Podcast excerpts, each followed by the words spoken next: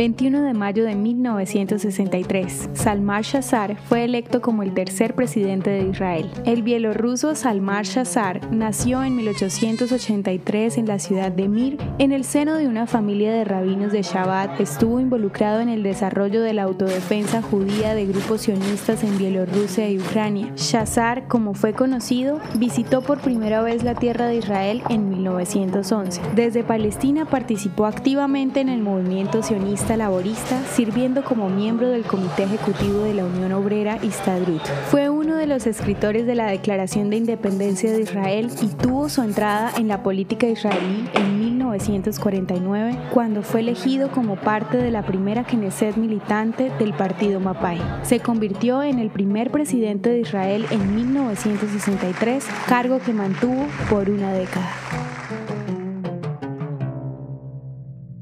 ¿Te gustaría recibir estos audios en tu WhatsApp? Compartimos nuevos episodios todos los días. Suscríbete sin costo alguno ingresando a www.hoyenlahistoriadeisrael.com. Hacerlo es muy fácil. También puedes encontrarnos como arroba hoy en la historia de Israel en Instagram, Facebook, Spotify y otras plataformas digitales. Comparte este audio para que otros conozcan más acerca de Israel. Este proyecto es realizado por Philos Project. El contenido original de hoy en la historia de Israel fue provisto por el Centro para la Educación sobre Israel.